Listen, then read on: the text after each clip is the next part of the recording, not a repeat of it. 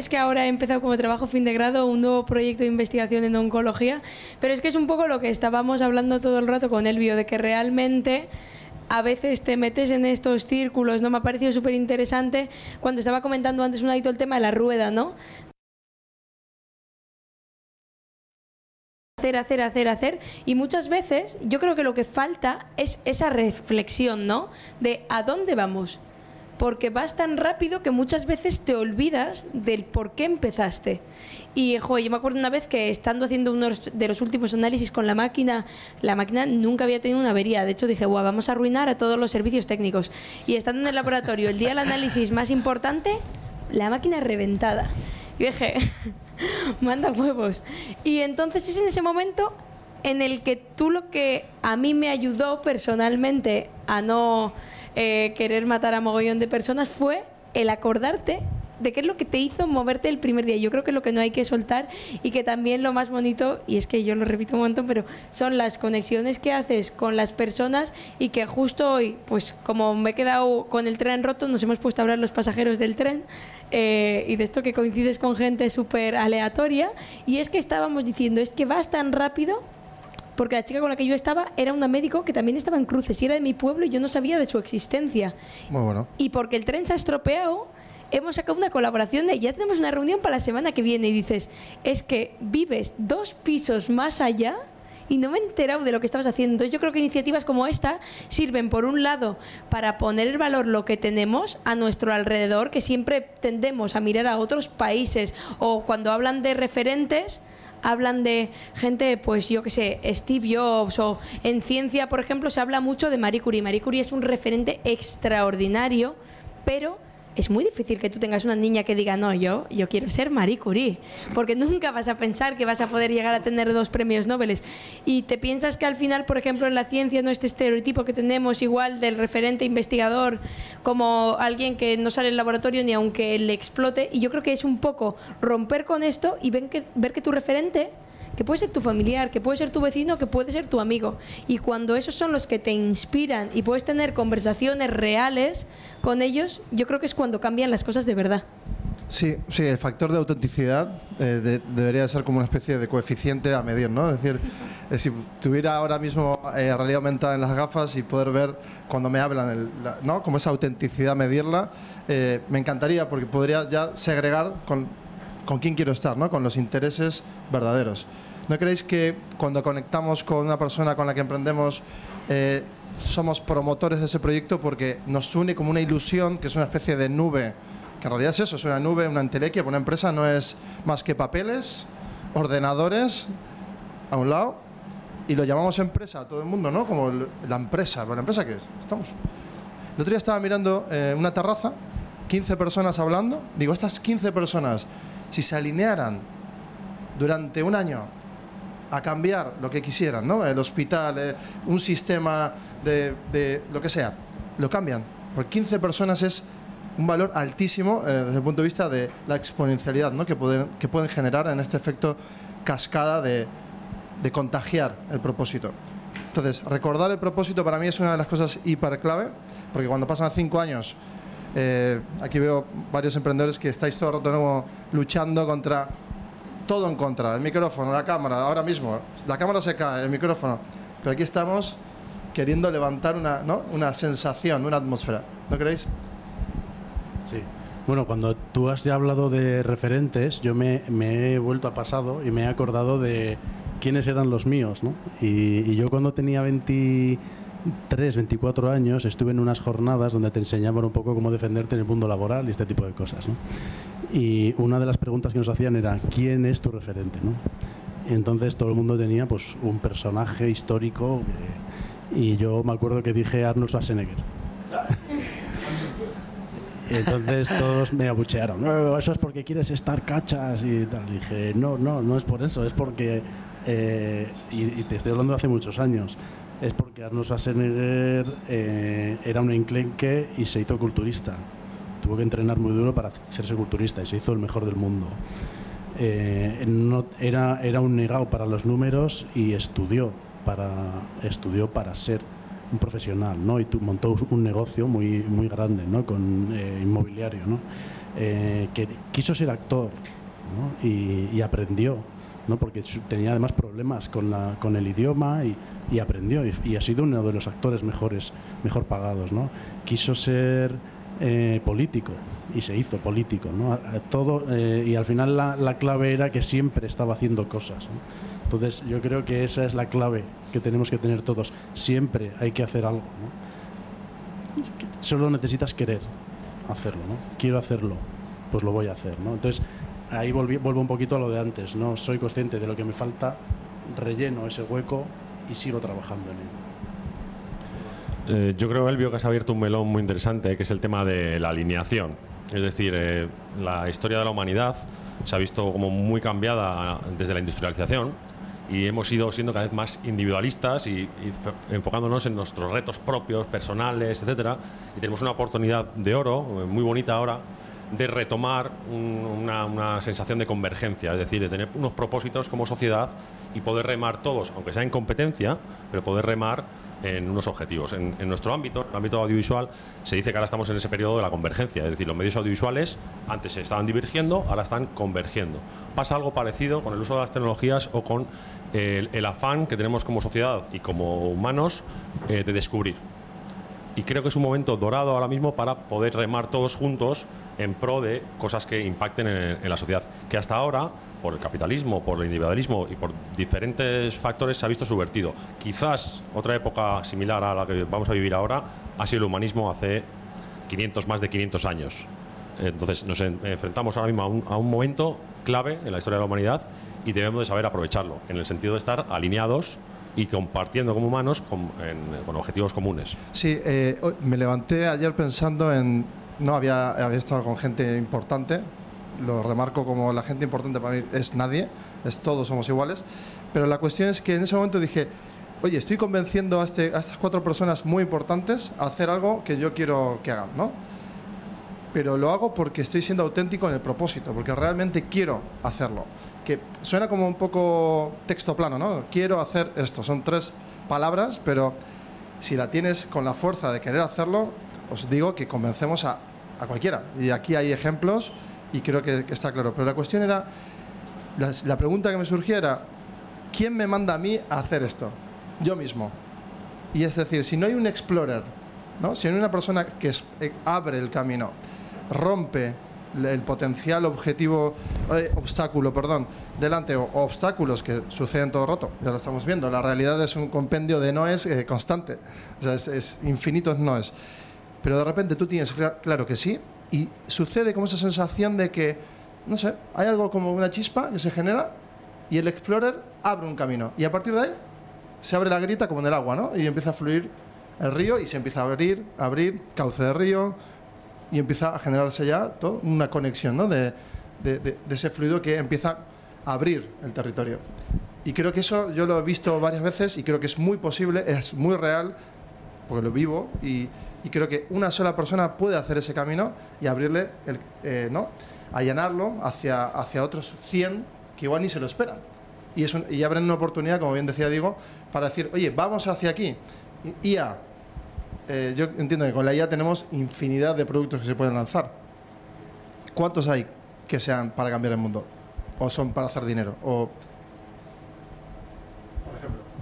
Pues realmente ahora mismo, si por ejemplo vamos a mirar una batería de proyectos que se están presentando de emprendimiento, por ejemplo, vemos que todos tienen la palabra IA. Es como... Mira, eh, esto me recuerda un poco a cuando empezó blockchain. Eh, una, una marca de botellines de agua, una marca que hacía agua, que vendía agua, eh, puso la palabra blockchain en la etiqueta y multiplicaron sus ventas como un 900%. Entonces, eh, ¿realmente había blockchain ahí? No, solo habían puesto la palabra blockchain en la etiqueta. ¿no? Entonces, eh, hay que pensar para qué quieres esa tecnología. ¿La necesitas? ¿No la necesitas? Realmente, ¿para qué quieres esto? ¿no? ¿Lo necesitas o no? Entonces, es una herramienta, lo que decía antes. ¿no? Lo importante es lo que tú quieres hacer. Lo importante es lo que, eh, cuál quieres que sea el resultado de lo que tú has hecho ¿no? y a quién beneficia eso. Quiero preguntar al público si tenéis eh, algún propósito. Os voy a preguntar el propósito a cada uno, simplemente con una palabra. ¿Cuál es tu propósito? Voy a que no saberlo, chico, tú también. Así de golpe y pim ¿Cuál, pam. cuál es, cuál es- o sea, ¿qué, qué es lo que te motiva? Te voy a ayudar. ¿Qué es lo que te motiva a levantarte? A venir aquí. Ayudar. Ayudar. ¿Coincidís en que ayudar es un motor, por ejemplo? ¿Estáis como en la misma... Sí? A- ayudar, aprender. ¿Queréis añadir alguna palabra que... Crear. ¿Y ayudar también te, te resuena con, con crear? O sea, quieres crear algo que ayude a alguien. ¿Y por qué lo haces? ¿Te motiva? ¿Te, ¿Te ayuda, ¿Te ayuda a abrir? Claro, mientras creas algo con un buen propósito, pues te genera satisfacción también, ¿no? ¿Tu emprendimiento, por ejemplo? ¿La motivación de, de dónde viene? Vengo del mundo del deporte, entonces eh, estoy viviendo en Estados Unidos y el mundo de esos deportes de freestyle, es decir, patines, skate, BMX, entonces es algo que en Estados Unidos es muy grande y aquí pues, mi motivación es intentar instaurar aquí eh, pues, todo tipo de competiciones, este tipo de deportes y todo este Bueno, y eso va a afectar a que los jóvenes de aquí eh, tengan una visión de un deporte que quizás no es de élite o no, es de- no puede ir a las Olimpiadas y a partir de ahora seguramente sí, o simplemente tener un mood para conocer amigos, porque decir, la cantidad de, ejemplos que hay en nada aquí, ¿eh? O sea, 20 En- personas. En este rato que, que lleváis ha salido un montón de cosas, propósito personal, el tema del explorador, hasta el tema de la alineación. Eso en un mundo complejo, porque no lo es, o sea, no, no es sencillo. Eh, ¿Cómo caso eh, quién explora y para qué explora? ¿Cómo caso mi propósito con el tuyo? ¿En qué punto se encuentran? ¿En qué punto? No hablo de competir, ¿eh? hablo de propósitos. Eh, ¿Quién y cómo se decide qué se alinea y hacia dónde? Tenemos ahí un marco que ahora es el marco de la Q de calidad de, los, de la 2030, de los ODS. eh, tenemos acuerdos firmados a nivel mundiales que no se cumplen, como el de París Medio Ambiente. Todo eso que parece tan sencillo como alguien abre 100 caminos, todos tenemos un propósito, jo, y qué bien sería alinear, eh, y, conecto con la, con la frase que decíamos en las personas en el centro, eso quién y cómo se hace, ¿no? O sea, eh, y, quiero que, que seamos como terráneos en ese sentido, ¿no? Eh, si damos la fórmula nos jubilamos, ¿eh? Patentamos aquí un, entre todos y jubilamos, pero sí es verdad que toda esa parte de líneas luego en el día a día cuestan, ¿no? Cuando mi propósito no casa con el tuyo y encima el impacto que busco en algo alineado no está alineado, en ese baile Jo, Daniel, es que haces unas preguntas de interesantes. Eh, a ver, yo como lo veo es que, y también un poco relacionado con lo que estaba comentando antes Unai, que me parece muy bien que se ha mojado y yo creo que luego Elvio y Diego os tenéis que mojar también, ¿eh? con el tema un poco de los referentes, entendiendo un poco de... por qué hacer lo que haces. Y yo creo que eso tiene mucha relación con quién eres. Yo cuando hablaba de referentes siempre hablaba de mi familia, ¿no? Porque todo el mundo, la pregunta estrella cuando estudias medicina es, ¿y tus padres son médicos? No, mis padres no son médicos, no son investigadores, no tienen nada que ver. sé que es un mundo como muy endogámico, pero... ha sido una niña enferma entonces, ¿no? Somos como la excepción. Y sin embargo, a pesar de no ser investigadores ellos, es gente que nunca han dejado de preguntar, que nunca han dejado de intentar crear. ¿no? Entonces, por eso han sido mis referentes. Sin embargo, dentro de la medicina, hablábamos tanto siempre de referentes, pero yo me sentía como un poco vacía por dentro, porque no había encontrado, por ejemplo, Marie Curie, pues un grandísimo referente histórico, pero igual a mí no me llegaba. Hasta que conocí a un médico que está en mi hospital, está en el Hospital de Cruces, y un paciente lo describió mucho mejor que lo que yo podría hacer, así que con sus palabras decía es que las enfermedades, no y más este tipo de enfermedades son enfermedades que dan mucho miedo, pero es que este médico hace que dé un poquito menos miedo. Yo realmente es un poco, cuando preguntas sobre propósito, un poco lo que yo aspiraría a ser, o sea, ojalá ser una décima parte de ello, ¿no? Pero ser esa persona que bien sea en el ámbito médico, como puede ser en el startup o en lo personal, que hace que la vida, ¿no? Que a veces es un poco durilla, pues que dé un poquito menos miedo. Y luego yo creo también cuando hablamos de tema de converger y diverger, ¿no? Que muchas veces, eh, cuando te dan una opinión diferente parece que es hater, que se cancela y todo el mundo, cuando realmente nada que ver. Mira, yo cuando fui a Estados Unidos estuve a punto a punto, pero a punto, a punto de presentar un cartel científico naranja fosforito, porque todo el mundo le preguntaba opinión y todo el mundo me decía, qué bonito. Yo la verdad es que no tengo ni arte ni gusto para hacer carteles, ni PowerPoints, ni cosas varias, hasta que hubo una amiga que me dijo, pero qué, qué vergüenza ajena. Y lo pude cambiar en el último momento porque alguien le echó el valor de decirme la verdad y yo creo que hay que valorar muchísimo más las personas que son reales que los que te dicen sí, sí, yo me alineo mogollón contigo y pero te van a dejar ir con el cartel naranja fosforito. Entonces yo creo que por un lado es eso, un poquito de este amor del duro que diríamos y uno de los mejores consejos que me han dado a mí en, en toda mi vida y que es el que yo quería com- compartir con vosotros también va un poco a raíz de lo que iba diciendo Unai en su ponencia y es que es imposible saber sobre todo. Sin embargo, lo que sí que está en tu mano es saber lo justito de cada cosa como para saber si cuando tú pides una opinión está bien o está mal dada. Y sobre todo, lo que estamos insistiendo todo el rato, en que hay que rodearse de gente que te quiera bien en todos los sentidos, pero en lo profesional quererte bien a veces también es decirte las cosas de verdad y sobre todo yo creo que también hay que ser todos en cierta manera, pues bueno, esa persona que, que hace que, que le quites el miedo a, a equivocarte y eso. Sí, me, me estoy pensando muchísimo ahora mismo. Eh, una- eh, sí, tengo un montón de pensamientos.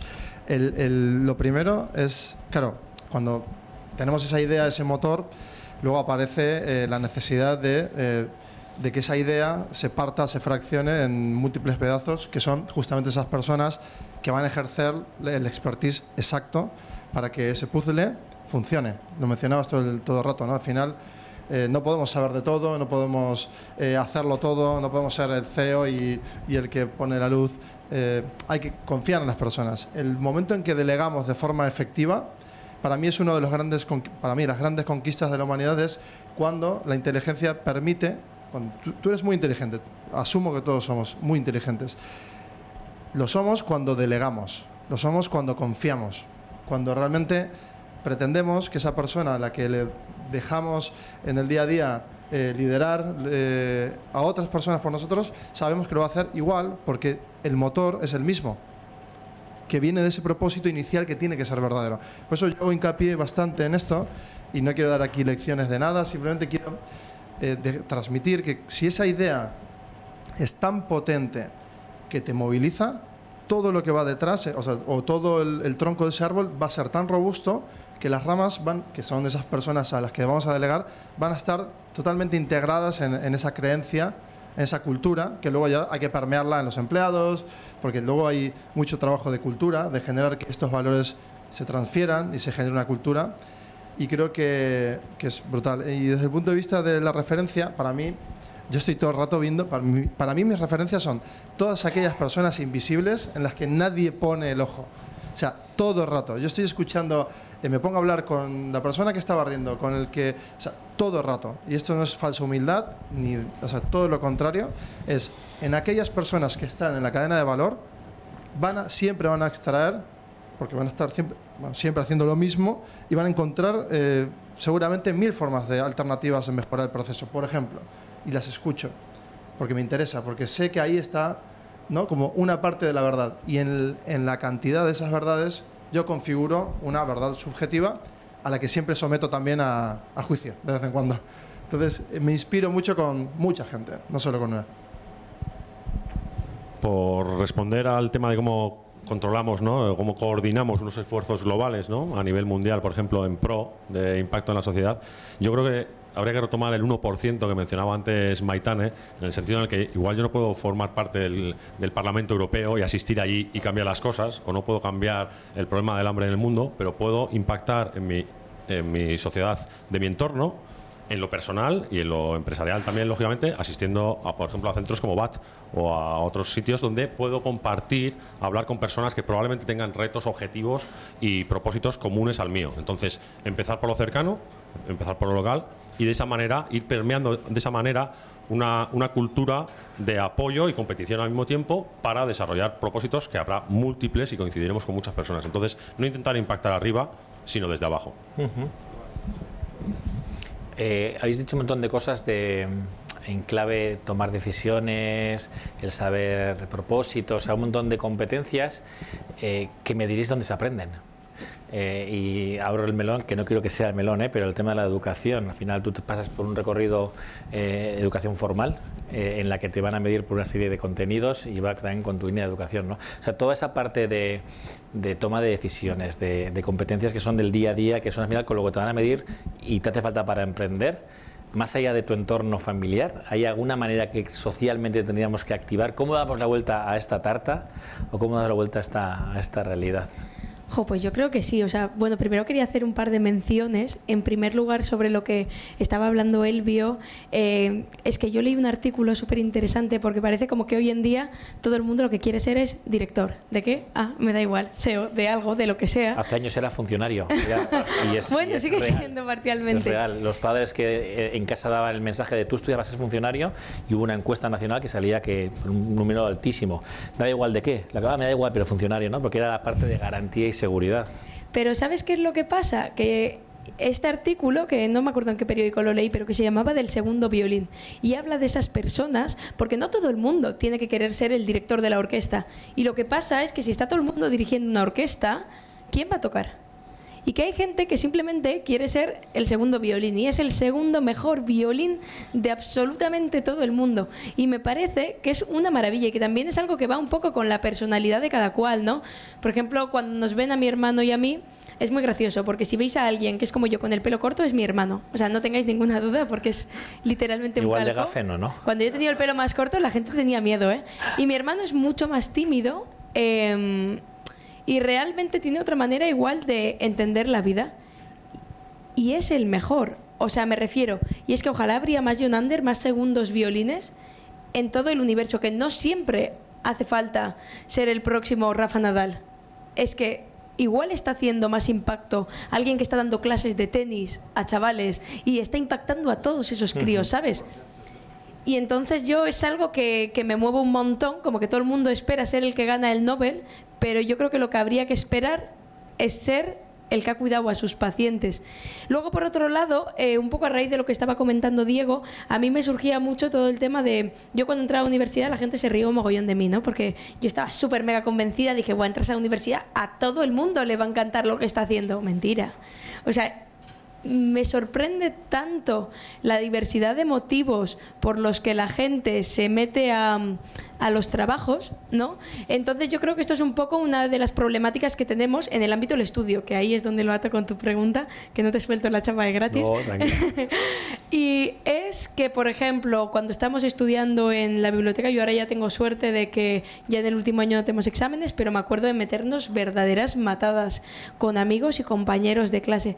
Y la gente, hay gente que estudia para aprobar un examen para aprobar una oposición. Y dices, qué triste, ¿no? Porque, por ejemplo, en la medicina es el ámbito más fácil en el que ver, en el que si no eres consciente de que estás estudiando, porque lo que tú estudies va a ser lo que separe un día a una persona entre vivir o morir, entonces yo no sé qué es lo que estás haciendo. Y yo creo que esto es súper aplicable a cualquier otra disciplina, porque realmente tú no estás estudiando para aprobar, para un 5.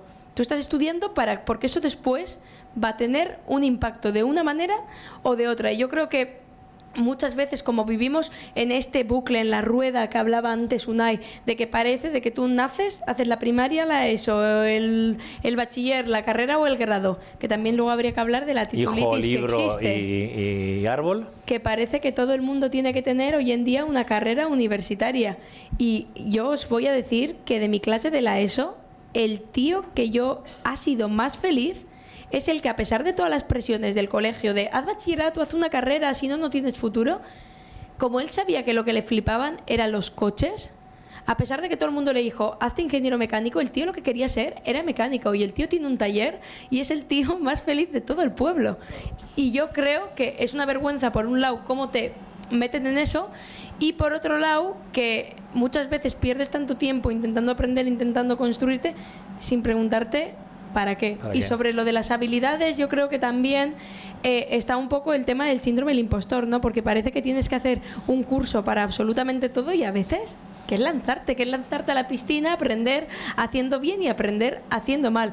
Y yo creo que también muchas veces cuando no te atreves a hacer algo porque consideras que hay gente mejor preparada o porque consideras que necesitas más preparación, bueno, no sé, vamos a la piscina y luego, hombre, sabiendo flotar un mínimo, ¿no? Pero luego ya vemos cómo, cómo hacemos con esto. Y yo creo que lo que hace falta es, muchas veces vivimos en una sociedad, desde mi punto de vista, un pelín, y para mí la palabra es tibia, en la que la gente no se moja, pero las cosas para mí son frías o calientes y que a veces toca meterse a la piscina y más por las cosas en las que verdaderamente crees. Ahí quiero añadir también que sí que hay un cierto peligro ¿no? cuando nos lanzamos con el propósito. Eso es como el paso número uno, tener un propósito real. Paso número dos es esa energía hay que canalizarla, delegar. Entonces tenemos que elegir ¿no? personas con las que vamos a montarnos en ese barco, bueno, la analogía la que sea, en la que vamos a realmente vernos todos los días y debe de ser complementario, ¿no? No podemos ser dos motor o un finalizador y un cohesionador o todos cohesionadores. Es decir, tenemos que intentar que hacer ese puzzle sea lo más importante. Que realmente si el perfil algo me dice que no encaja con, conmigo, ya de base yo no, no emprendería. O sea, si hay una duda, o sea, con el equipo, ¿eh? estoy hablando en el momento que estamos empezando a emprender y hay que lanzarse con, con el equipo, si hay una duda, no emprendas con esa persona. Paciencia, que la piscina sigue estando ahí, la rodeas y sigues buscando. ¿Por ¿Cómo? Pues generando network. ¿Por qué? Porque luego en el día a día, cuando eliges bien, Iván, por ejemplo, Iván Felipe, eh, tuvimos un, un proceso, ¿no? Como de, de unos días, conocernos, conocernos, conocernos, pero hubo un día que nos conocimos y ahí, ahí dijimos, han pasado unos meses, seis meses, ahora nos conocemos. Y es justamente el Human Hub, que es lo que a él le motiva y, lo, y me motiva a mí y me emociona. ¿Qué quiero decir con esto? Que si seleccionamos bien con quién estamos, la piscina luego vamos a estar nadando, bebiendo y disfrutando de, de todo el proceso. Pero que es muy importante también salir de ese idealismo, aterrizarlo, que es lo que queremos, ¿no? También que salgamos con ideas claras de que hay que rodearnos bien. Eso es muy importante. Los cuatro que sois emprendedores, que habéis emprendido, eh, después de- del tiempo eh, y después de lo que habéis vivido, aprendido, equivocado, fracasado y triunfado, eh, si miráis para atrás, ¿qué echasteis de menos? ¿Hay algo que eh, si volvierais a emprender en aquel momento diríais, jo, me haría falta, y pongo un ejemplo que no vale, ¿eh? un mentor que me acompañe en o un lo que fuera? Digo, ¿hay algo que digáis... eh, qué fácil hubiera sido o cuán más fácil hubiera sido esto si hubiera tenido esto.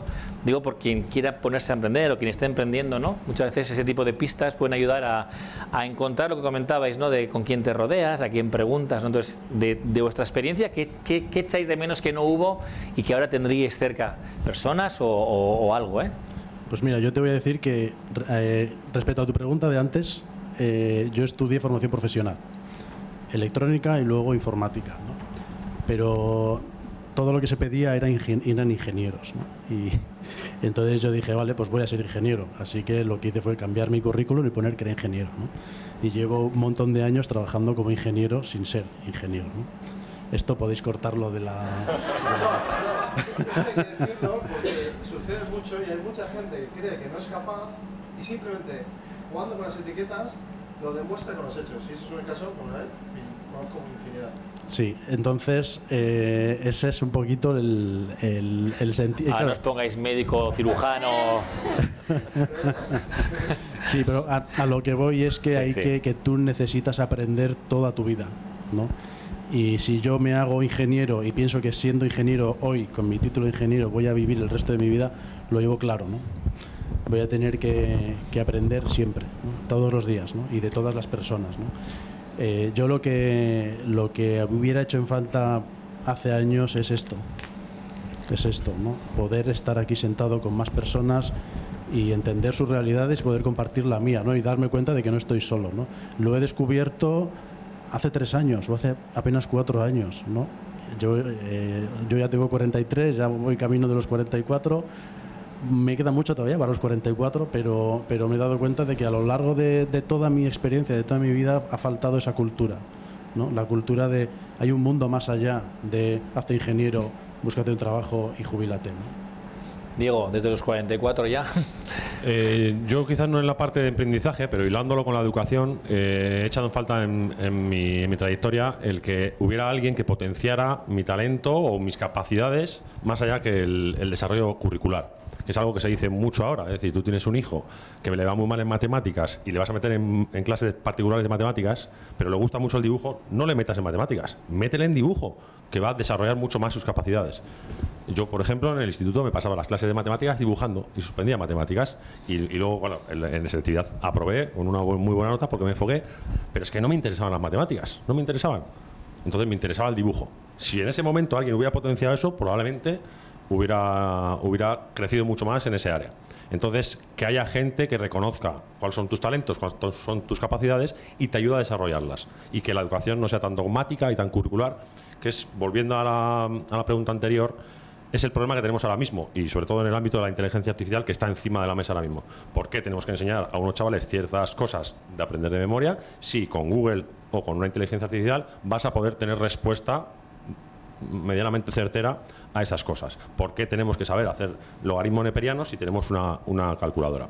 Entonces, debemos de tener una educación menos curricular y más por proyectos y por competencias y desarrollar nuestros talentos personales. Porque ahí es donde va a surgir la emergencia en el futuro. Es decir, que tenga 200.000 chavales salidos de selectividad, entonces, que todos saben lo mismo, no me sirve prácticamente para nada. Tendré que tener uno que destaque en matemáticas, otro que destaque en pensamiento complejo y de ahí vamos a sacar eh, innovaciones y posibilidades de cara a futuro. Porque si no, somos, eh, estamos al servicio de la producción y tenemos que conseguir innovación. Ahí, ahí estoy con Diego totalmente porque yo he aprendido a diseñar un chip y nadie me había enseñado y lo he aprendido a hacer con un ingeniero y ahora yo puedo hacerlo solo si quiero, pero no lo voy a hacer, lo voy a hacer con, con un ingeniero justamente porque me gusta hacer ese proceso, igual que Elon Musk. Eh, cuando se sienta con un ingeniero, le pregunta todo el rato al ingeniero, oye, ¿cómo vamos a hacer esto? Oye, y en esa conversación, que básicamente es texto plano, porque para mí una conversación es texto plano, que si lo pasamos a texto, con la IA podemos hacer, eh, preguntar, encontrar patrones, o sea, decir, eh, hay un sinfín de cosas para autohackearnos y ser exponenciales de verdad. Entonces, eh, algo que quiero referenciar de cuando yo era niño, yo era muy inquieto, yo sigo siendo, me contengo todo el rato, y toda esa energía, eh, claro, yo no, no la sabía canalizar, a mí no me sabían controlar. Entonces, claro, generaba revueltas todo el rato en el colegio, en, la- en el instituto, en la universidad, en la calle, eh, hacía fiestas, no sé, bueno, 20, 20 grupos de amigos diferentes. Claro, pero luego dije, no, eh, si este es mi talento, voy a enfocar ahí. Me costó años, pero luego dije, no, no, no, voy a hacer esto, voy a empezar a generar grupos y esto va a ser una empresa. Y luego vamos a poner un logo. Y luego y que estas cinco personas se encarguen de hacer esto. Y otras cinco, y otras cinco, y de repente digo, guau, pues si tenemos un montón de, de proyectos, de equipos, tal. ¿Y cómo lo hace Servio? Pues así, como lo acabo de contar. Pues hablando con personas y haciéndolas creer que eso es- está bien y que luego cuidándolas, ¿no? Pues sí que, lo que dices tú, digo, estoy 100%. No es tanto un mentor ahí arriba, sino es una persona que acompaña con un montón de gente joven y no joven y más mayor, intergeneracional. Yo me muevo en todas las generaciones, hablo con el mismo tono, no me impongo sobre mi opinión y lo que quiero hacer es que sea un dos cerebros, o sea, cerebro A, B. Cerebro A tiene un problema, cerebro B corresponde al problema de A. Y, y así todo el rato. No me pongo arriba ni abajo y ya está. Lo que dices tú, ¿no? También, o sea, es decir, no hay grandes estrellas aquí. Aquí todos somos estrellas y podemos realmente hacerlo. ¿En tu emprendimiento algo que echaste de menos? Eh, sí que Que ahora dirías, si, si volviera a hacerlo, Sí, capital, pero aún así para mí el, el capital me hubiera hecho daño. O sea, porque a mí mi cerebro me inclina a hacer las cosas sin capital. Porque yo el capital no lo entiendo. De hecho, para mí es un servicio eh, muy actual, pero es un valor de intercambio diferido, que en realidad es tiempo diferido en valor, que son papelitos para pagar cosas. O sea, a mí lo que realmente me motiva cerebralmente a nivel intelectual es que lo que quiero resolver lo hagamos y lo propongamos con lo que sabemos hacer en el momento, como dice Diego. ¿Qué hay que aprender? Chips, implanta- Vale, pues venga, vamos a hacerlo. ¿Cómo lo hacemos? Aprender, aprender, aprender, modelar, intentar. Ya hay mucho de eso, ¿no? En Lean Startup ya modelamos ese MVP. Buah, frustraciones por todos los lados, volver a replantear. Entonces no tengo claro si era el capital o acompañamiento. Una persona que me entienda. Creo que es lo que has dicho tú también. Compartir esa información. O sea, desvelar el miedo. Lo llamaría, desvelar el miedo. el miedo no es un problema, el miedo es humano, el miedo es el motor que nos hace levantarnos, pero es un inmovilizador muy potente, entonces no puede ser protagonista. El miedo nos empuja, lo, lo eliminamos con verdad, que es desvelando de emociones, dudas, Maitane. soluciones. Y pues yo la verdad es que en esto voy con los chicos, que es que encima lo cuentan súper, súper mega bien. Y justo cuando estaba hablando Diego, yo estaba pensando en cuando yo empecé a construir el primer prototipo que hicimos nosotros de la máquina. Y esto era, pues, joder, los que me conocéis más ya sabéis, ¿no? Pero un cacho, una persiana rota, unas cajas de plástico, cosas que teníamos por casa. Pero cuando te paras a pensarlo, yo estaba comenzando bachillerato y sabía calcular perfectamente los logaritmos neperianos, pero no tenía ni la más mínima idea ni de programar ni de construir, no sabía casi ni enchufar una máquina, cómo iba a construir una. Entonces, realmente, más allá de lo que es la educación reglada, que a eso hay que dar una vuelta, podríamos estar 10 horas discutiéndolo, eh, luego está en que realmente muchas veces sentimos que tienes que ser ingeniero para hacer algo. Y realmente yo empecé a apuntarme a todos los cursos. Curso de programación, curso de soldaje. Yo fui súper torpe para aprender a soldar. Es que yo creo que casi me sueltan a mí la cabeza porque el profesor estaba mega desesperado. Dice, no se puede ser tan torpe. Pero mira, al final te haces uno, te haces otro, terminas aprendiendo y poco a poco, y cuando enchufamos la primera máquina no funcionaba. Pero ¿cómo iba a funcionar si el soldaje era un desastre? Pues la segunda funcionaba un poquito mejor y la tercera un poco mejor. Entonces yo creo que cuando tienes una inquietud es muy importante que tú vas buscando las herramientas, no te hace falta tener un diploma que te diga que tú eres y por tanto sabes, porque es que de hecho un diploma lo que no te dice es absolutamente nada. Y luego también en relación con lo que estaba comentando Elvio, es muy gracioso, ¿no? Porque el nombre de nuestra empresa nadie lo dice bien, es Innovating Alimentary Machines y es muy gracioso el verdadero motivo por el que nadie lo dice bien y es porque es un nombre feo, o sea, vamos a admitirlo, todos lo, llamamos IAM porque de la otra no se acuerda nadie. Y es un nombre feo porque nunca pensamos que esto iba a ser una empresa. Esto era un proyecto que a la vuelta a Estados Unidos dijimos, bueno, ¿y después de este concurso qué hacemos? ¿Guardamos las fotos con los noveles y tal en un álbum y lo vemos en los cumpleaños y decimos, ay, qué bonito fue aquel proyecto, ¿eh? ¿O lo hacemos realidad y montamos una, o sea, y que tenga un impacto en las personas, ¿sabes? Y me acuerdo que me dijo mi padre, así como en broma, oye, Maitane, ¿y si tú, tú irías a montar una empresa, tú cómo lo llamarías? Y mi padre y yo siempre utilizábamos las siglas IAM, ¿no?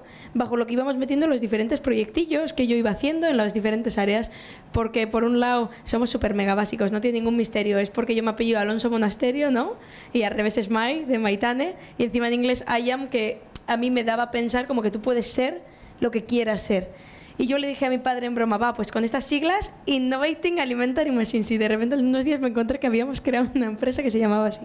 Y yo me quedé muerta. Digo, está, esto no se va a acordar nadie. Pero para nosotros tiene un significado que es mogollón de especial. Y sobre tu pregunta, Daniel, que no me olvido, si a mí me preguntaras qué echaría de menos, te diría que dos cosas principales. Por un lado, lo que hablábamos de la compañía, que mucho más importante que cómo es el barco, cómo es la piscina, es con quién te tirarías tú a la piscina. Y yo sé que tanto con mi familia como con la gente que me rodea en la actualidad, yo me tiraría hasta la piscina de tiburones y sé que me sacarían si eso se empieza a hundir. Y por otro lado, y me parece que es un punto muy importante, hemos hablado mucho durante el día de hoy de lo mucho que se glorifica o cómo de fácil es eh, rodearte de, de, éxitos y contar lo bonito, lo bonito que es, ¿no? Pero yo te diría que yo he echado de menos un poco de sinceridad en este aspecto, porque es muy fácil decir, las cosas salen mal, así como en general, pero ¿cuánta gente se moja y dice, no, mira, a mí me ha salido mal y lo gestioné de esta manera y me pasó esto y mira, me levanté? Es que no nos atrevemos, no sé si es por miedo, por qué es a mojarnos. Cultura, también, seguramente. Nos han educado para. Claro, para solo mostrar el lado blanco de las cosas, diríamos, ¿no? Pero es que realmente la vida es como un conjunto de grises y yo creo que si realmente vamos a apostar por la educación, si realmente vamos a apostar por el tema del emprendimiento, lo que hay que ser es realistas y hay que ser sinceros. Hay una parte que, que, decíamos antes también, ¿no? que no igual no todo el mundo tiene esa capacidad de emprender, ¿no? que hay muchas formas de emprender, o sea, todo el tema de intraemprendimiento dentro de las empresas, ¿no? de poder generar proyectos y, y, poner en marcha cosas, ¿no? y salía con la clave de que decía yo lo de las personas en el centro de las organizaciones. Todos tenéis equipos ahora, todos juntáis con personas y entiendo que, que le dais una, una dimensión o un protagonismo especial si, si en una empresa que, realmente pone en valor a las personas, esa, en ese, ¿qué, estaría pasando en esa empresa? O sea, si yo vengo de fuera y veo esta empresa y me decís, no, no, el centro es las personas, ¿qué creéis que yo me encontraría aquí? ¿Qué estaría pasando en el que realmente eh, las tecnologías, el capital, eh, eh, los pedidos, todo lo demás fuera algo al servicio de lo que son las personas? Sí, yo creo que debería haber en la cultura de cualquier empresa que quiera crecer, al menos, o mantenerse en el tiempo, es de que cada una de las integrantes, ¿no? empleados o no, da igual el tipo de relación que quiera tener con esa entidad, que la empresa es una entidad supra a las personas, es un- algo que no existe, pero nos permite o trabajar para ella, con ella, colaborando de forma intermitente, es decir, pero cada una de esas personas que tengan un proyecto al menos uno al año que les motive, que les haga levantarse, que les haga generar conversaciones con sus compañeras. Y yo creo que es eso la clave, porque luego siempre va a haber trabajos automáticos, clientes, eh, recurrencia en, en, ¿no? en este test AB constante de cliente me pide A, devuelvo B, A, B, A, B, vale, pero ¿cuánto tiempo durante el día hay de A, B automático? Pues 30%, 40%. Luego un proyecto que ya es con compañeras dentro de- del curro, vale, pues genial, ya tenemos una horita al día para súper disfrutar eso. Es decir, siempre hay una parte que no vamos, que no mola, ¿no? Siempre va a haber algo que no mola. No mola etiquetar tú mismo el paquete. Y bueno, pues estás empezando, pues toca etiquetar el paquete. O no mola ser un, un- un autónomo y vestirte súper elegante para parecer elegante o, o que tienes más edad para, ¿no? para convencer al cliente de que no es tan joven y decir, todo el rato tenemos que tener eso en, en cuenta que hay una parte que nos mola, que no es interesante del proceso, pero es lo que luego en el 1%, cuando ya disfrutamos mucho de lograr algo, viene el logro, viene la familia, vienen los amigos, eh, un viernes disfrutamos de hablar cosas que nos, nos motivan y ese- esa unión vuelve a hacer que seamos capaces también de pasar esos tramos menos interesantes también. Que Pero hay que hablar ahora de que ello. estoy rodeado de CEOs, que veo CEO, CEO, GOCO, CEO, CEO, CEO, ¿qué hacéis para, o sea, para que eso de poner a la persona en el centro sea real? O sea, ¿eso qué supone en vuestras decisiones, en vuestro día a día? Pues en mi caso yo creo que es que la gente que me acompaña es mejor que yo. Solo eso. Y lo saben. Entonces yo creo que hay un componente de este chaval sin mí, este tío sin mí está perdido. Entonces ellos saben que son, que ellos saben que son Esto mejores sí que yo. cortarlo, por favor. Esto. y yo sé es que les bonito. necesito, ¿no? Entonces eh, ellos saben que forman parte de algo más grande, ¿no? y, y yo soy el que les pide, por favor, que sigan formando parte de esa maquinaria, ¿no? Entonces eh, hay que reconocer que uno es CEO, pero no eres CEO porque eres mejor, eres el CEO porque eres porque necesitas a otras personas. A mí me gustaría añadir que justo me estaba acordando según estabas hablando, Elvio, de que yo me a mí me impactó mucho una vez que me contactaron desde una cadena de televisión porque querían grabar una especie, llámalo documental o lo que sea, de un día con Maitane. Cosa que a mí me daba mucho reparo, tal, pero vinieron y me dijeron, buah, tía, pero si tu día es súper aburrido. En plan de que es que esto no lo va a ver ni tu padre. Y dices, claro, es que es verdad que lo que puede parecer muy glamuroso cuando tú estás contando, realmente son anécdotas seleccionadas de años de vivencia. Y que el día a día de estar pringando un día sí, levantándote otro día también, incluso cuando no te apetece nada salir de la cama, es que está súper mega alejado de lo que puedes imaginarte que está viviendo alguien que, lleva una empresa o algo similar. Entonces yo creo que también hay que aterrizar las expectativas en este sentido, que muchas veces, eh, hoy en día también con todo el tema de redes sociales, pensamos que a todo el mundo le está yendo muy bien o al menos mejor que a nosotros y no podemos dejar de recordar que lo que tú ves es lo que la gente está mostrando exactamente igual que de ti mismo. Y yo conozco mogollón de gente que igual te angustias o tal viendo lo rápido que avanza todo, pero a mí me gusta la anécdota esta de como cuando tú estás dentro del coche y no te das cuenta de la velocidad, tú también estás avanzando, pasa que no eres consciente de ello. Y sobre el tema de las personas, a mí lo que más importante me parece y lo que yo no puedo pensar que una empresa pone en el centro de las personas si no tiene esto, es son dos preguntas y una es si se preguntan qué tal estás y os va a parecer una tontería. Pero yo he conocido muchos médicos que dicen, bueno, no le voy a preguntar qué tal porque se enrolla. Y lo mismo en las empresas. Entonces, vamos a ver, en el momento en el que a ti te da igual qué tal está una persona, es que no debería ser líder de nada. Y por otro lado, como punto número dos, Eh, yo es que soy súper friki de las series de médicos, como buen estudiante de medicina. Las he visto todas. Hay una serie que se llama New Amsterdam y el tío, el director de hospital, es súper característico porque va donde todo el mundo y su pregunta es, ¿cómo te puedo ayudar? Y para mí esta es la clave. ¿Qué tal estás?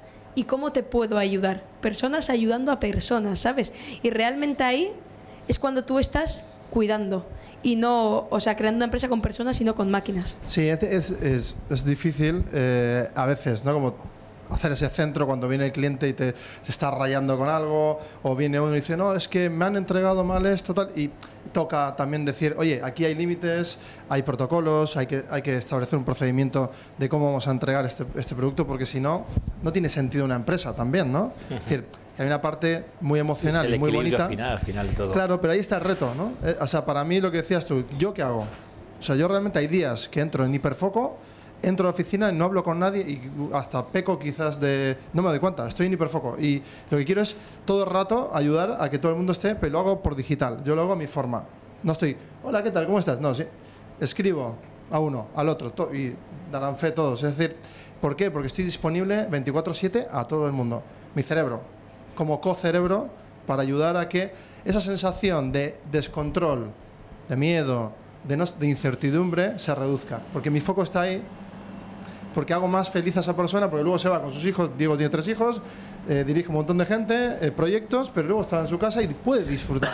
¿Por qué puedes disfrutar? Porque realmente está sano. ¿Y qué significa eso? Que está bien rodeado y que nos ponemos en el centro la salud mental, pues en no estresarnos demasiado, en no hacer un drama de si un cliente me ha hecho, intentar reducirlo a lo pragmático. Oye, ¿cómo vamos a solucionar esto? A, B, C. ¿No? A, B, C, todo el rato. A, B, C tres opciones de soluciones. Ah, gracias, joder, me has ahorrado un montón de tiempo. Pues sí, porque a mí no me lo ahorraba de nadie. Yo pasaba auténticos dramas emocionales de, eh, de pasarme, de, de, que no hablar con gente. Yo decía, mira, yo odio la humanidad. Eh, ¿Esto qué es? Esto, esto es lo puto peor. O sea, yo voy con la mejor bondad del mundo. La gente, pues. Entonces dije, no, igual el problema era yo. Y cuando empecé a ayudar me di cuenta de eso. Y ahí está el centro, en la, la, ahí está el centro de la persona. Sí, eh, más allá de los proyectos, que al final compartimos eh, empresa Elvio y yo, eh, proyectos ilusionantes para los empleados, para los directivos, para los colaboradores, es volver un poquito al origen también de estos premios. Es decir, más allá de que tengas una, una empresa con 30, 100, 200, 3.000 empleados, todas esas personas son personas. Son personas. Y como yo como coordinador de equipos paso mucho tiempo hablando con las personas sobre la persona, no sobre el trabajo. Esta mañana, antes de entrar aquí, estaba hablando con una persona de mi equipo a nivel personal. Y es una, una, competencia o una necesidad que tenemos que tener las personas que coordinamos o dirigimos equipos, la empatía y la disponibilidad. Es decir, el que haya una persona que me llame y me diga, me pasa esto y digamos juntos, ¿cómo lo vamos a solucionar? Porque al final va a ir en pro de la propia empresa.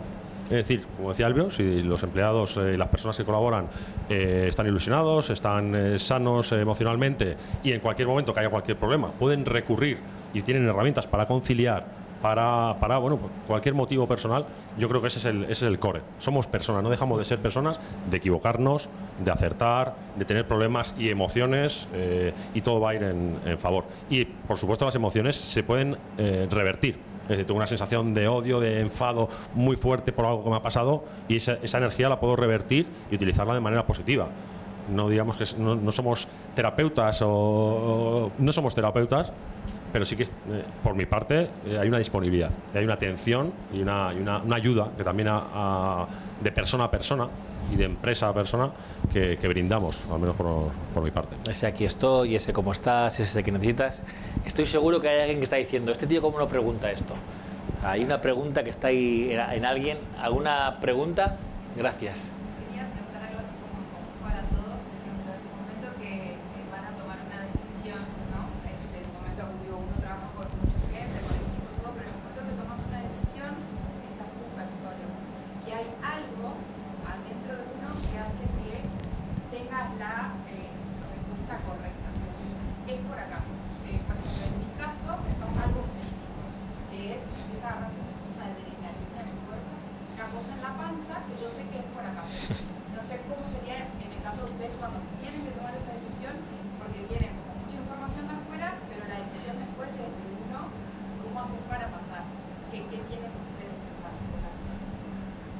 A la doctora, que lo localiza rápidamente. Jo, pues yo creo que una de las cosas que me ayuda a mí más personalmente a tomar decisiones te lo dividi- dividiría en dos y yo pero yo creo que la parte fundamental es que muchas veces eh, no se trata tanto de que tengas que tomar la decisión correcta sino de que tienes que tomar una decisión y responsabilizarte de ello porque es tu marrón y de nadie más. Pero a mí lo que más me ayuda es, por ejemplo, em, te pongo un- una anécdota que nos sucedió el año pasado y yo creo que fue cuando yo espabilé un montón. Teníamos un evento muy importante porque vino 50 Best of the World eh, y hacía, bueno, habían hecho una nueva lista que se llamaba 50 Next y habían elegido a los nuevos 50 líderes de la industria alimentaria. Tuvimos el honor de llevarnos uno de los premios y la gala fue en Bilbao. Entonces, puedes imaginarte el, el movidón que teníamos. Y nosotros no teníamos web. Yo, en medio de los exámenes finales, mi equipo en una feria presentando la máquina y arrancándonos los pelos todos porque diciendo, qué marrón que no tenemos web, ¿qué hacemos? La decisión. Y es que muchas veces no hay una decisión correcta y un poco lo que hablamos del 1% de que muchas veces somos tan perfeccionistas y quieres tomar siempre el acierto que nos olvidamos de que las cosas no suelen ser tan dicotómicas, sí o no, sino que las elecciones, por un lado, son modificables y por otro lado, es eh, bueno una variable continua, diríamos, ¿no? Hay grados. Entonces, lo que hicimos nosotros fue eh, hacer la home, hacer el sobre mí, marcar cuatro publicaciones, porque nadie se iba a leer más de cuatro, siendo sinceros. Durante las próximas 72 horas sacamos adelante el resto de la página web. ¿Quién se enteró? Absolutamente nadie.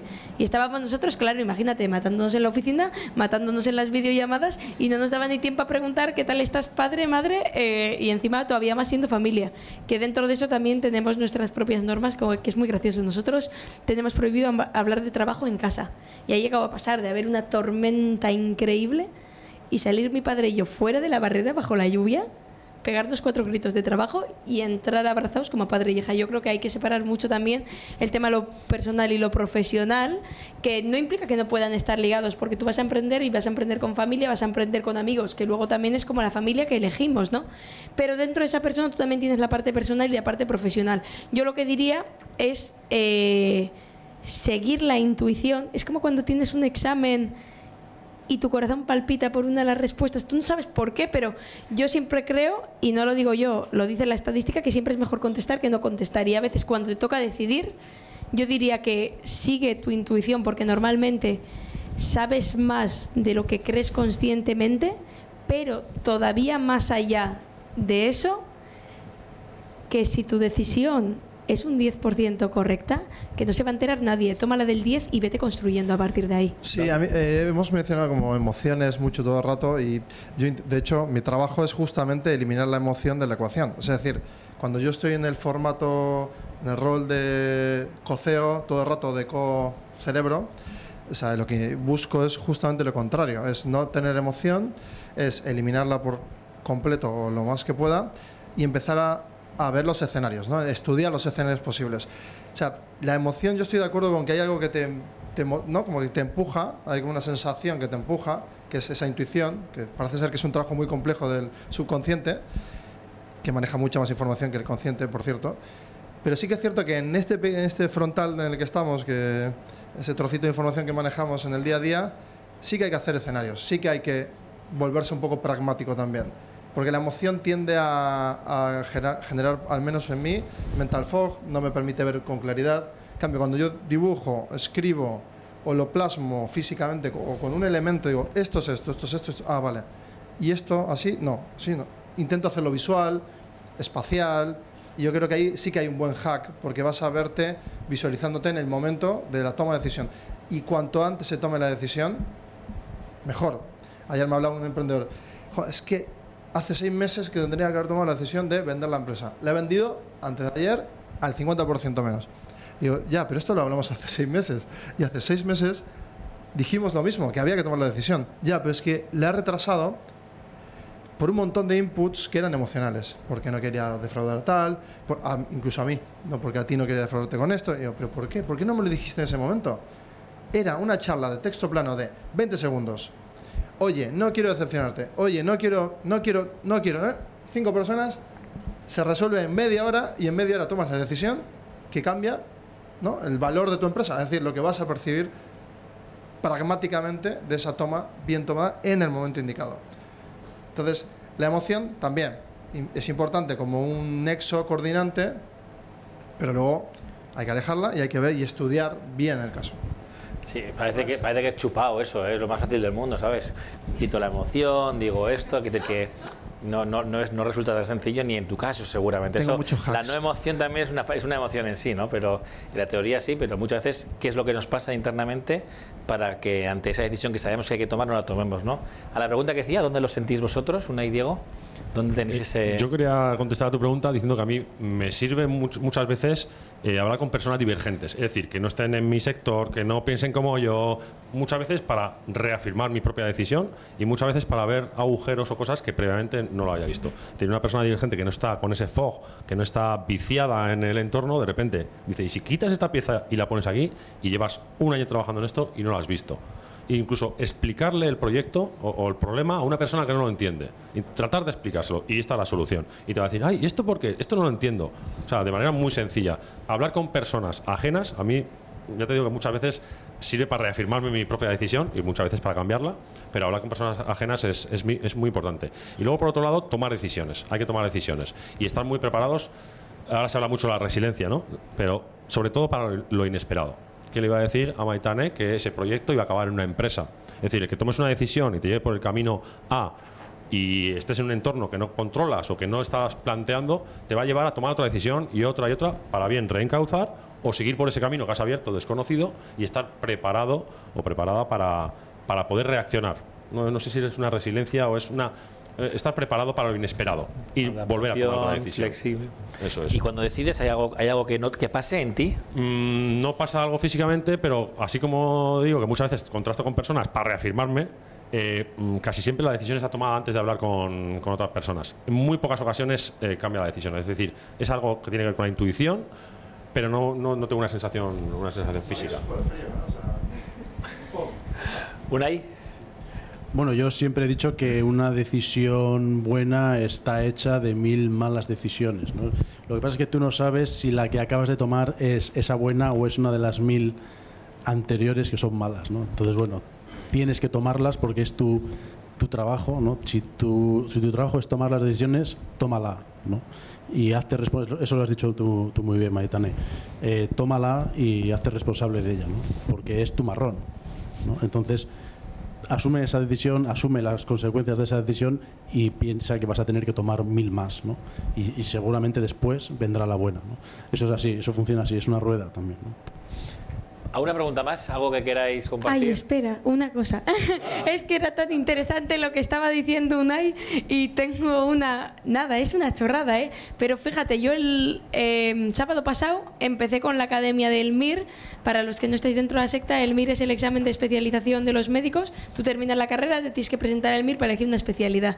Un examen tipo test, tiene 200 y pico preguntas, dura de cuatro horas y media. ¿Y sabes qué es lo que nos decían a nosotros? Que hay un minuto por pregunta y no hay más. No me la sé en un minuto, decido y a la siguiente, porque ¿sabes qué es lo que pasa? Cuando tú no decides y pierdes ahí dos, tres, cinco minutos, porque son preguntas de, de página entera, o sea, es que te lees y tienes que decir A, B, C o D. Y eso puede significar, si tú tienes plaza en tu ciudad, si tienes plaza en tu especialidad, o si no tienes, igual te tienes que mudar. Pero lo que sucede es que, y lo que te repiten todas las academias, es que tú tienes que contestar en ese minuto, da igual, te lo sepas, no te lo sepas. ¿Y por qué? Porque es que igual, al final del examen, están las 50 preguntas que tú te sabías y son las que te permiten que te quedes en tu casa. Entonces, que lo verdaderamente importante no es tanto si esa respuesta es la verdadera respuesta que tú estabas esperando y soluciona todos tus problemas. Toma una decisión, apechugo con que puede que sí o con que puede que no, pero sigo, porque es que igual en un futuro eso era lo verdaderamente importante. Lo que marque la diferencia, seguramente. Venga, una pregunta más, algo que queráis compartir. Bueno, aprovechando un poco que estáis todos aquí, que parece que hay pues, mucho talento, sobre todo el tema empresarial, eh, me gustaría saber un poco vuestra opinión de, de cómo habéis aprendido, cómo habéis conseguido llegar a delegar. Es decir, de qué forma, cómo lo habéis hecho, que es algo que es como que no te enseñan, es complicado, ¿no? Hay que hacerlo de alguna forma igual con una parte económica, eh, con participación, presentación, ¿no? Es algo que, que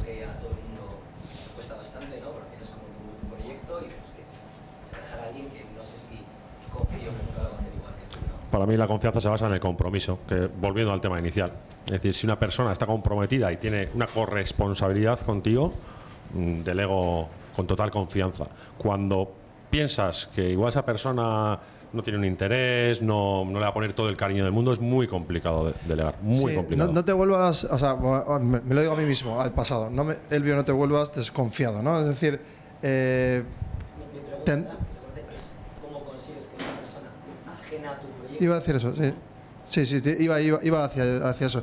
Es decir, cuando tendemos a dar como la responsabilidad a la otra persona de tu conocimiento, pues básicamente es el conocimiento que tú has adquirido en el, en el orden que tú quieras delegar, porque no vas a delegarle toda una empresa a una sola persona. Tú fraccionas. El trabajo de una persona que lidera a otras es, uno, saber bien enfocar que ese talento, ese cubo de conocimiento con ese talento cuadra. Ya para empezar eso es una cuestión ya muy pragmática. Luego la otra, la del feeling, ¿no? Es decir, yo tengo la sensación que esta persona está comprometida o no. Voy a invertir tiempo en conocerla. Yo hago mucho, eh, mucho trabajo de conocerla en muchos aspectos de su vida para saber cómo piensa, para luego yo adaptarme a, a ella. Es decir, si quiero delegar, un truco sería, un hack, sería realmente conocer a la persona, invertir tiempo en conocerla. Cada founder con que yo trabajo en mi día a día, me interesa escucharlo, me interesa saber lo que opina y me interesa saber lo que lo motiva. Y ahí le voy dando yo, dosifica- dosificando el conocimiento, porque obviamente no le voy a dar todo el conocimiento técnico, y me hago un plan de ¿no? pildorizar aquello que quiero delegar. Entonces me hago un plan como de un mes, a veces de un año, a veces de tres. Hay personas aquí presentes también que, van- que llevan ya un año y que están en un programa igual de tres años hasta que yo diga, oye, ya estás preparado para, venga, vamos a subir el nivel de exigencia, ¿no? Es como la teoría de los fluidos. Tú lo vas subiendo según añades líquido. Pero retomo su pregunta, ¿eh? porque me ha pasado. sí. ¿Delegas? ¿Te descubres a ti viendo si lo que has delegado está bien o está mal? O sea, te, te descubres invirtiendo el doble de tiempo porque voy a supervisar lo que has hecho. Valoras que está bien, pero ah, yo no lo hubiera hecho así. No, eso, ¿Eso os pasa? eh, sí, sí, 100%. Y eh, eh, la ¿Y lógica qué, del es- qué- qué hace que eso en un momento dado tú te quedes tranquilo con uno? No, ni me hace falta porque sé que aunque no es como yo lo hiciera, está bien. Y, y que, y que va igual la pregunta esa de del ego con la confianza de bueno de que de aceptar al principio de que mi, solamente mi manera que no es aparte de no ser la mejor no es la única correcta ¿no? o sea ese baile de, de- en esa una vez que luego ya esto funciona es como una rueda ¿eh? pero esa fase inicial en la que empiezas como a supervisar no lo haría así sí lo haría así está bien pero O sea, ¿qué más da que la parametría de, todo lo que tú visualizas, ¿no? color, forma, eh, ¿no? Eh, sea todo el rato como tú lo quieres? Si lo que tú quieres en realidad es un resultado, y el resultado es ¿no? Eh, generar este- que este evento consiga tal cosa, ¿vale? Esa tal cosa es lo que a ti te motiva. Ahora, toda la forma, la geometría, el espacio, cómo dispones los elementos, es totalmente bastante aleatorio. No vamos a jugar a ser Dios, ¿no? No tiene ningún sentido. Entonces, cuando delegamos, el 100% de las veces, el 100, no va a estar hecho de ninguna de las formas de como tú lo hubieras hecho. Es es que es 100%. Hay un ejemplo muy bonito que es eh, el otro día mi hermano estaba acompañando, no enseñando, a andar en bici a mi sobrina. Y es algo muy parecido. Es decir, tú como padre no vas a querer soltar el sillín hasta el momento que da un primer paso, sabe hacerlo y probablemente en medio año corra mejor en bici que tú.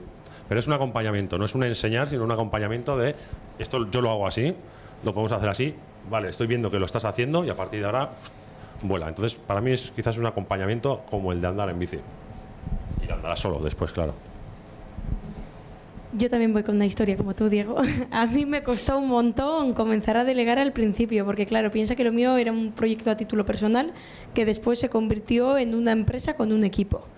Y tú tienes que dar ese salto. La primera vez que yo delegué, tenía tan poca confianza que delegué la compra de unos vuelos, porque yo tenía que eh, hablar en el Senado de Bruselas. Fui tan gafe que aparecí en otro aeropuerto de repente a la una de la mañana, sin ningún tipo de transporte para llegar a Bruselas. Ahí me cagué en todo el equipo. Porque dices, tío, que no era difícil si el avión te dice hacia dónde va, que ha podido salir mal. Pues mira, casualidades de la vida, justo en el. Compartimos taxi, porque igual me iba a salir, si no, 400 euros llegar a la ciudad de, Bruselas en taxi, porque no había otra opción, en 12, 1 de la mañana, y yo tenía que estar a las 8 en el Senado. Y había mínimo 3 horas en, en coche. Pues justo compartí taxi con una de las personas encargadas del Senado, que le había pasado exactamente lo mismo, era una trabajadora local, y al día siguiente eso me permitió poder visitarlo, poder conocer otra gente. Nunca van, lo que dice el bio, ¿no? Nunca nadie va a hacer las cosas como tú las habrías hecho. ¿Que está bien o que está mal hecho? Hombre, pues probablemente cualquiera habría pensado que yo tenía muchos mejores planes que hacer en Bruselas que recorrerme eh, todo Bélgica en taxi de, de madrugada sin saber si vas a llegar o si no vas a llegar, pero que a veces las decisiones te llevan por caminos inesperados y bueno, pues es que es lo que estamos comentando todo el rato, que a veces los caminos inesperados son lo que verdaderamente marca la diferencia. Eso sí, yo diría que yo confío y confío plenamente en las personas que lo viven. Joder, yo antes cuando estaba hablando es que después me he tenido que ir al baño porque digo, todavía lloro en el escenario. Pero eso es lo que pasa cuando estás compartiendo algo que tú vives. Cuando tú lo vives y entras como un cachito, y yo lo que necesito y lo que yo sí pido en mi equipo no es ningún título, ningún curso acreditador, ni ninguna capacidad de nada, sino es gente que, que lo viva. Y si lo viven, y tú cuando delegas, yo lo que creo es que tienes que estar dispuesto a las buenas, a las malas y a las peores. Pero eso es un equipo. ¿Y cómo es el vivémetro? ¿Cómo mides? ¿Cómo lo viven? ¿O ¿Cuál es, tu, termómetro? Uy, ¿lo vive? ¿No lo vive? No es que sea un termómetro, yo creo que es mucho más. Es verdad que yo sí que soy más emocional. También creo que es un poco lo que tú dices, pero expresado de otra manera. O sea, yo creo que si tú tienes una emoción que lo tienes ahí en plan salvaje, es que eso no va hacia ningún lado. Se trata de que tú aprendas a sentirlo, a vivirlo y luego a partir de ahí, joder, tú ves como a la gente le brillan los ojos. Tú estás viendo hablar a estos chicos y tú ves que lo, que lo viven porque lo sienten, porque hablan con una emoción que dices, es que esta mañana se han levantado y estaban celebrando antes de llegar aquí estuviesen las sillas como estuviesen, porque saben que lo que verdaderamente cuenta, lo que es el propósito, eso estaba cumplido antes de empezar. Yo te diría que lo difícil no es delegar, lo difícil es delegar la primera vez.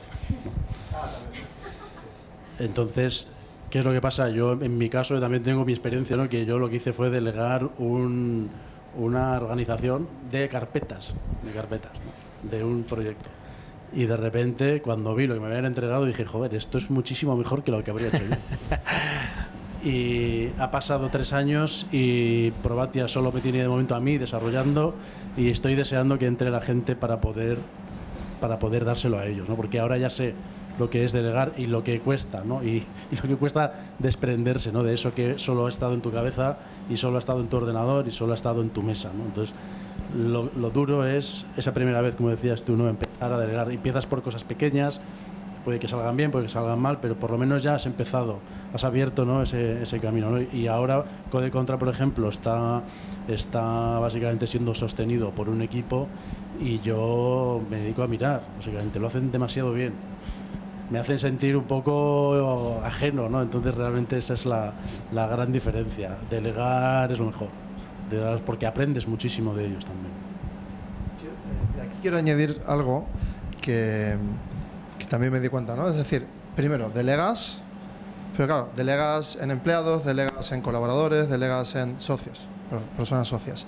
Y un hack que a mí me hizo sentir que podía ser realmente exponencial y tener sueños muy grandes es que no solo compartir el sueño, la empresa, el propósito o el producto, sino también el trozo del equity. O sea, que aquí no se ha hablado, pero que eh, para mí el equity es una forma de decir, oye, todo este esfuerzo vamos a compartirlo, pero también vamos a ganar en el futuro. Si trae, ¿no? Pues el fin no único, pero el fin inicial eh, de una sociedad, pues es generar eh, sociedad, limitada en este caso me refiero, es eh, generar capital, eh, generar trabajo y generar un profit, ¿no? un, beneficio. En otras organizaciones no, que son non-profit, pero sí que creo que para mí es eh, fundamental poner en valor a esa persona con equity también. Y que haya un sistema de equity siempre disponible, ¿no? Una autocartera en la sociedad para dispensar trozos del equity, porque el 1% o el 0.1% ¿m? Del trozo de la empresa, ¿no? Eh, en el cap table, es decir, cuando pues lo que es la propiedad. las Claro, la- fundamos la empresa, tenemos las participaciones, tenemos el, el- el- el, ¿no? troceado los socios, tenemos eh, el valor de, de lo que vale esa empresa, pero dentro de dos años igual va a valer tu empresa. Ahora la fundas con, me acuerdo que con una empresa tiene, eh, ¿no? que te ayuda, estás tú, tres socios y tal. Eh, mañana puede entrar otra persona más socia.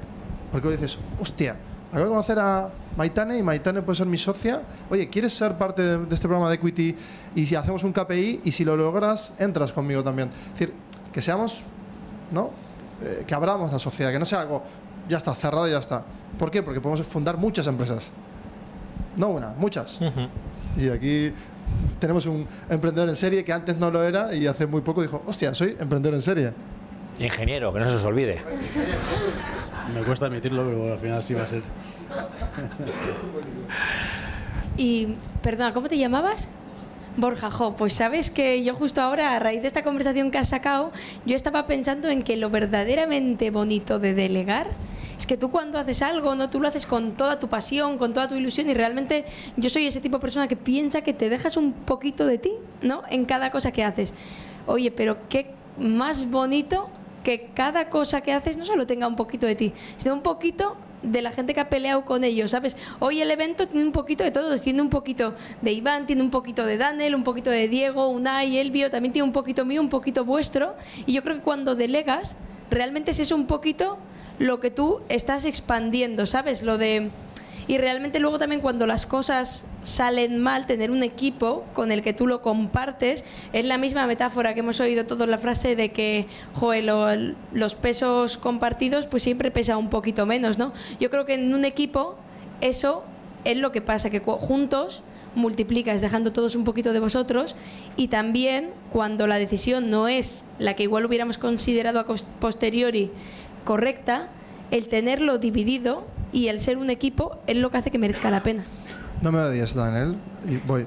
Eh, Tengo una pena no tener eso de bajar el micrófono como Sí, en la, tele- en la no me odies, televisión. pero es que quiero decir esto, porque en la arquitectura están las cargas ¿no? distribuidas. Tú cuando recibes un golpe, la carga se distribuye, si no, pues, se caería todo. Entonces, eh, una carga distribuida para mí es la base de la empresa. Es decir, si lo tenemos bien distribuido en el, en el cap table y en, y en el C-level, ¿no? en, esos, en ese equipo directivo, es así de permeable, se mueve, se adapta, pero siempre está unido, la carga que va a absorber va a ser muchísimo más grande que la de nuestros competidores. Y la diferencia no va a ser el mejor producto, que a veces también, sino el cómo resistimos, que os aseguro, 100% de las veces los emprendimientos tienden a estresarse, como en los materiales en la física, todos los días, porque el mercado cambia y hay un estrés constante que hay que superar, que no es un estrés de mental del estrés, no, estrés físico, de que van a impactar cosas negativas que hay que analizar, replegar, reordenar y fortalecer. Por lo tanto, para mí esto es fundamental, ¿eh? Delegar bien rodeo, pero también tener esa carga bien distribuida. Pues aunque no os lo creáis, el tiempo se nos ha ido directamente. Eh, además ha salido el único rayo del sol del día que nos anuncia que vamos a salir fuera. Eh, antes de terminar, luego estaremos ahí, podréis conversar con cualquiera de ellos y, y hablar. si en 20, 30 segundos, no va por ti Maitana, va en general. Eh, tuvierais que decir eh, eh, con qué idea habéis venido y, con qué os vais de esta mañana, de este rato, de este compartir seguramente, ¿cuál sería ese titular final? que podáis compartir con, con nosotros. Los cuatro, ¿eh? Sí, sí, sí. Yo refuerzo, eh, por la experiencia de los que compartimos mesas, eh, el valor del humano. O sea, es, es lo básico, tanto en la aportación de soluciones y en el de- la delegación efectiva, como en el motu que mueve una empresa o un proyecto. Al final son las personas los que mueven, los que movemos los proyectos. Y venía con esa idea y la, la he reforzado testeando con que el resto de personas pensamos similar. Caricasco. Te prometo que soy breve, ¿eh? que me estoy ganando mala fama. yo... Toma, no, gafe. Fama ya te la llevas. Eso también. Pero yo creo que si tuviera que decir en una frase con qué me voy yo, yo diría que, que merece la pena.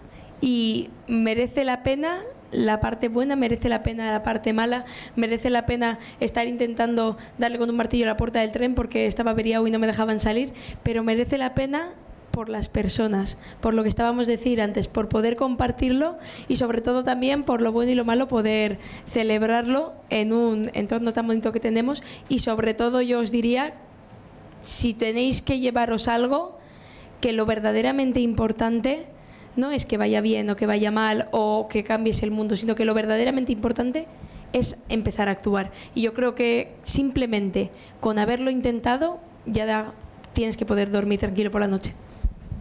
Unai.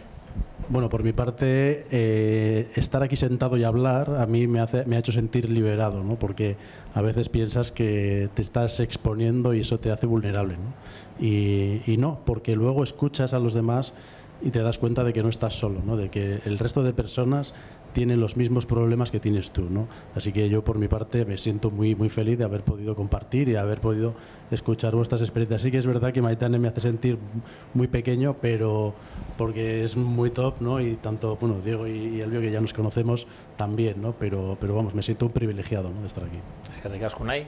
Elvio. Yo creo que si de las 30 40 personas que estamos aquí, una de ellas a partir de hoy emprende un proyecto o ayuda a una persona a emprender, para mí esto es lo que decías tú, ¿no? Cambiar el mundo. Porque a partir sé que esa, esa cadena va a continuar. Y para mí suena como muy emotivo, muy parafraseado en internet, hay mucho ruido todo el rato y tal, pero sé que estamos ante mucho ruido y mucho humo, pero os aseguro que una persona se puede ramificar en miles de personas de impacto. Una sola, que la podemos conocer hoy. Y creo que eso es para mí muy importante y por eso hemos, invertimos eh, en esto, justamente. Y a mí me vais a ver en 200.000 sitios haciendo lo mismo, porque sé que el valor es ese. Así se cambia el mundo. Pues lo decía al principio de la mañana, que al final nos centrábamos en torno a algo que es el Human Hub, que es un concepto que nos nivela, que nos, que nos sitúa, que nos coloca desde lo que somos, desde donde decidimos, desde donde actuamos, y que bueno, que al final la manera de, de hacerlo era conversar o tratar de conversar de, de esta forma, ¿vale? Si queréis, Elvio o Diego, cerrar la jornada e invitar al, al paso, que es vuestro, vuestro niño, así que Eh, bueno, primero eh, tenemos ahora un invite, vamos a estar charlando. Daros un consejo muy simple que es eh, hablar con personas es, es fácil. Decir, aquí hay gente joven de Lane, hay emprendedores que han venido a Argentina hace un mes y medio y están emprendiendo en Health que con un propósito brutal, que por cierto, eh, Vizcaya ahora mismo se está conectando al mundo gracias a BAT. Esto no es una frase vacía, hay que alimentarla. ¿Y qué hay que hacer? Pues unir, unirnos en decir, oye, Vizcaya mola, Bilbao está de puta madre y Barcelona también y Valencia también tiene su ecosistema, pero aquí también hacemos las cosas bien y somos capaces. Por lo tanto, os invito a que os relacionéis y, y escuchéis a otros, sobre todo escuchar, que es muy importante para mí, menos. Quedan 10 entradas para la gala de mañana, así que si alguno no tenéis, quedan 10. Me acaba de llegar por, WhatsApp, por Slack. 10 entraditas. Os invitamos a todos a la gala de mañana a compartir y a también tomarnos una, una copa de, de cava en comunidad. mañana... mañana es el, lo que es la gala, que es en, en, BBK, en la sala BBK en Gran Vía, en el que bueno, pues van a reconocer seguramente la trayectoria en diferentes ámbitos, diferentes perfiles de, de humans que, lo han hecho muy bien. ¿vale? Chicos, es que ricasco un placer, lo dicho, nos vemos ahí en la terraza y a emprender.